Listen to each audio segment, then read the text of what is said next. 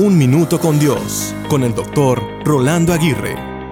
Las expresiones no pierdas la fe o la fe es lo último que se pierde nos muestran que aún puede haber esperanza en un mundo que carece de esperanza. La fe nos ayuda a comprender que las circunstancias no dictaminan nuestra felicidad ni nuestra paz interior. La fe es el antiséptico del alma y el multivitamínico que nutre todo nuestro ser.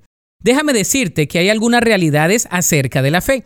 Primero, nuestra fe es probada y desafiada constantemente, ya que está directamente conectada con nuestras creencias. Segundo, nuestra fe es cuestionada para ver si las creencias que decimos tener son firmes y sustentables.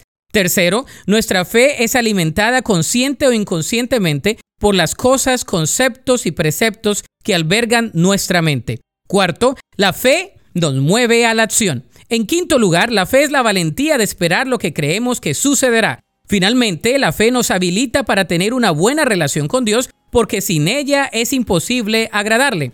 ¿Has perdido tu fe o tu fe ha menguado? Recuerda que Dios desea que mantengas tu fe, te fortalezcas en ella y seas edificado en cada una de sus promesas.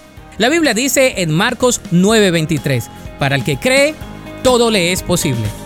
Para más información o para escuchar episodios anteriores, visita unminutocondios.org.